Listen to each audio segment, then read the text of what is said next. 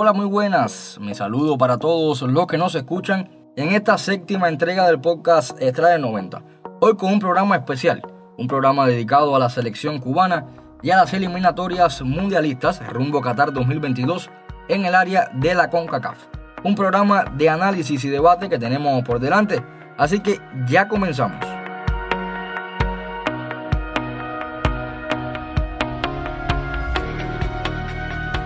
En esta entrega no me acompaña mi colega y amigo Xavi Izquierdo. Debido a problemas personales no pudo estar. Pero no queríamos pasar por alto lo que fueron estas eliminatorias. La actuación sobre todo de nuestra selección cubana que se enfrentó a Guatemala y a Curazao. Y que ha generado un fenómeno inmenso. Muchísimas personas pendientes. Y creo que más allá del resultado que en los números no fueron favorables para nada para nuestra selección pero yo creo que si nos centramos en la puerta que se abrió, la esperanza que nos dejó esta selección con estos nuevos jugadores, con la incorporación de los llamados legionarios de jugadores que tienen muchísimas ganas de representar a nuestro país y los que faltan, que aunque no estuvieron en esta convocatoria, pues sí hay jugadores que faltan, que tienen muchísimo talento, que pueden aportarle muchísimo a nuestra selección y que esperemos que se siga trabajando para que en próximos compromisos puedan integrar nuestra selección. Yo creo que todos debemos estar satisfechos. Quiero comenzar mencionando algunos resultados previos. Cuba no jugaba desde el año 2019. Cayó 6 goles por 0 frente a Canadá y 7 goles por 0 y 4 goles por 0 frente a Estados Unidos. Son los resultados previos de Cuba, así que si usted compara estos marcadores con los resultados que vimos frente a Guatemala y frente a Curazao, se puede decir que la actuación, si bien no fue buena, no se hizo un mal papel. Nuestra selección que se encontraba, que se encuentra en Guatemala, con muy poco tiempo para entrenar, a la espera que llegaran algunos de los jugadores como Pesteguía, Carlos Vázquez, el propio Nel, y no hubo prácticamente tiempo para que Pablo Elier trazara un camino, trazara una, una estrategia para enfrentar a estos conjuntos. Los dos rivales directos de Cuba, recordemos que están en el grupo con Curazao, Guatemala Islas Vírgenes Británicas y San Vicente y las Granadinas. Resaltar del enfrentamiento entre Guatemala el poco entendimiento, la poca concentración, la poca comunicación que tenían los jugadores.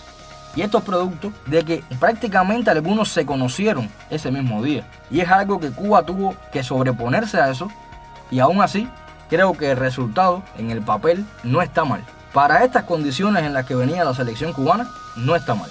Recalco que Cuba venía sin tiempo para prepararse, contrario a los guatemaltecos que sí habían jugado compromisos previos a este. Cuba debido a la pandemia, a las diferentes gestiones que se hicieron, no pudo entrenar, no pudo enfrentar a ningún conjunto. Y luego está el partido de este domingo, que sin quitarle mérito a Curazao, es la selección número 76 del ranking FIFA, o sea, es un, un puesto que merece un respeto y merece un mérito. Además, una selección dirigida por uno de los grandes, de los míticos entrenadores holandeses, Gus Hiddink, un hombre que dirigió el Real Madrid, que dirigió el Chelsea, que fue campeón en la Eredivisie seis veces con el PSV, un hombre con una experiencia increíble y al frente de una selección donde prácticamente todos sus jugadores militan en ligas de Holanda, en Inglaterra, etc. Muchos amigos, por ejemplo, me decían que Curazao iba fácilmente a golear a Cuba. Visto lo visto frente a Guatemala, este equipo de Curazao fácilmente se iba a llevar la victoria. Y yo confiaba mucho en el trabajo que iba, que iba a tener la selección cubana luego del partido ante Guatemala, que iban a trabajar en muchísimos aspectos, sobre todo en mantener una química dentro del terreno de juego. Y creo que eso lo vimos ante Curazao. Creo que vimos un equipo más comunicativo, un equipo totalmente concentrado, con mucha garra. El trabajo que hizo Pablo Elier el trabajo que hicieron los muchachos luego del partido ante Guatemala, yo creo que se vio en el terreno de juego frente a Curazao. Cuba que salió a comerse a su rival, se vio desde el mismo principio del juego, un equipo con mucha hambre de fútbol, pero lamentablemente yo creo que sigue siendo un elemento a resolver la defensa de Cuba.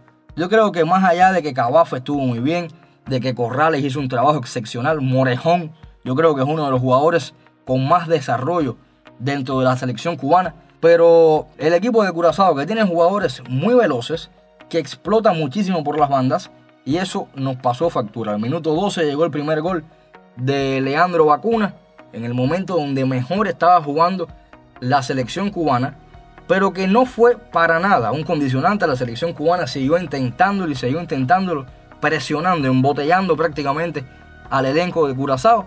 Y en el minuto 27, un gol histórico, el jugador del Norwich City, Oner Hernández, marcaba un auténtico golazo para poner el 1 a 1 en el marcador, su primer gol con la selección cubana. Un gol que estoy seguro que lo cantó Cuba entera. Cuba no marcaba un gol desde hacía muchísimo tiempo. Yo me quedo con lo que vi de la, de la selección cubana, yo me quedo con esa entrega de jugadores que estaban deseosos por representar a su país. Y si bien está muy difícil clasificar a la próxima ronda, los próximos partidos serán el 2 de junio frente a Islas Vírgenes Británicas y el día 8 de ese propio mes se verá ante San Vicente y las Granadinas. Dos rivales que en estos momentos están por debajo de la selección cubana, sin duda alguna. Ganándole a esos dos equipos, Cuba sumaría 6 puntos. Y 6 puntos es la cantidad que tiene ahora Curazao y Guatemala.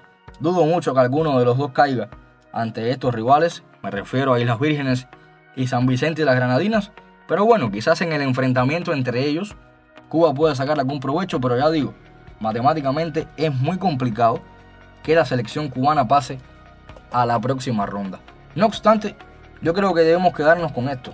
Debemos quedarnos con que esto fue el primer paso de un proceso bastante largo donde hay que trabajar con todos los jugadores, con todo el cuerpo técnico, seguir trabajando para que vengan otros jugadores. Hay muchísimo talento cubano en diferentes ligas. Muchos no pudieron estar por problemas legales y esos jugadores pueden aportar muchísimo a esta selección cubana que yo creo que si conforma ese equipo con todas sus figuras, los que están hoy y los que pueden venir, yo estoy prácticamente convencido de que vamos a conformar un equipo de mucho respeto en el área de la CONCACAF. La puerta está abierta, yo creo que es una esperanza para todos los cubanos que por primera vez sentimos lo que es apoyar a nuestra selección en un torneo de fútbol, estar atentos, pendientes, quedan muchas cosas por hacer eh, que tenemos que ser realistas. No significaba que Cuba iba a clasificar al Mundial, ni mucho menos. Simplemente se dio un primer paso y vimos que con el trabajo de muy pocos días se logró algo muy grande. Se logró una selección que le plantó frente a uno de los rivales más complicados del área. Así que bueno amigos, esto ha sido todo. Queríamos hacer algo sencillo, breve, sobre nuestra selección cubana, sobre lo que fueron estas eliminatorias. Recuerde que estamos en las principales plataformas de podcast, en Spotify, en CubaPod, en el canal de Telegram del semanario El Artemiseño. Espero que este episodio haya sido de su agrado. Nos vemos muy pronto. Un saludo y que vaya bien.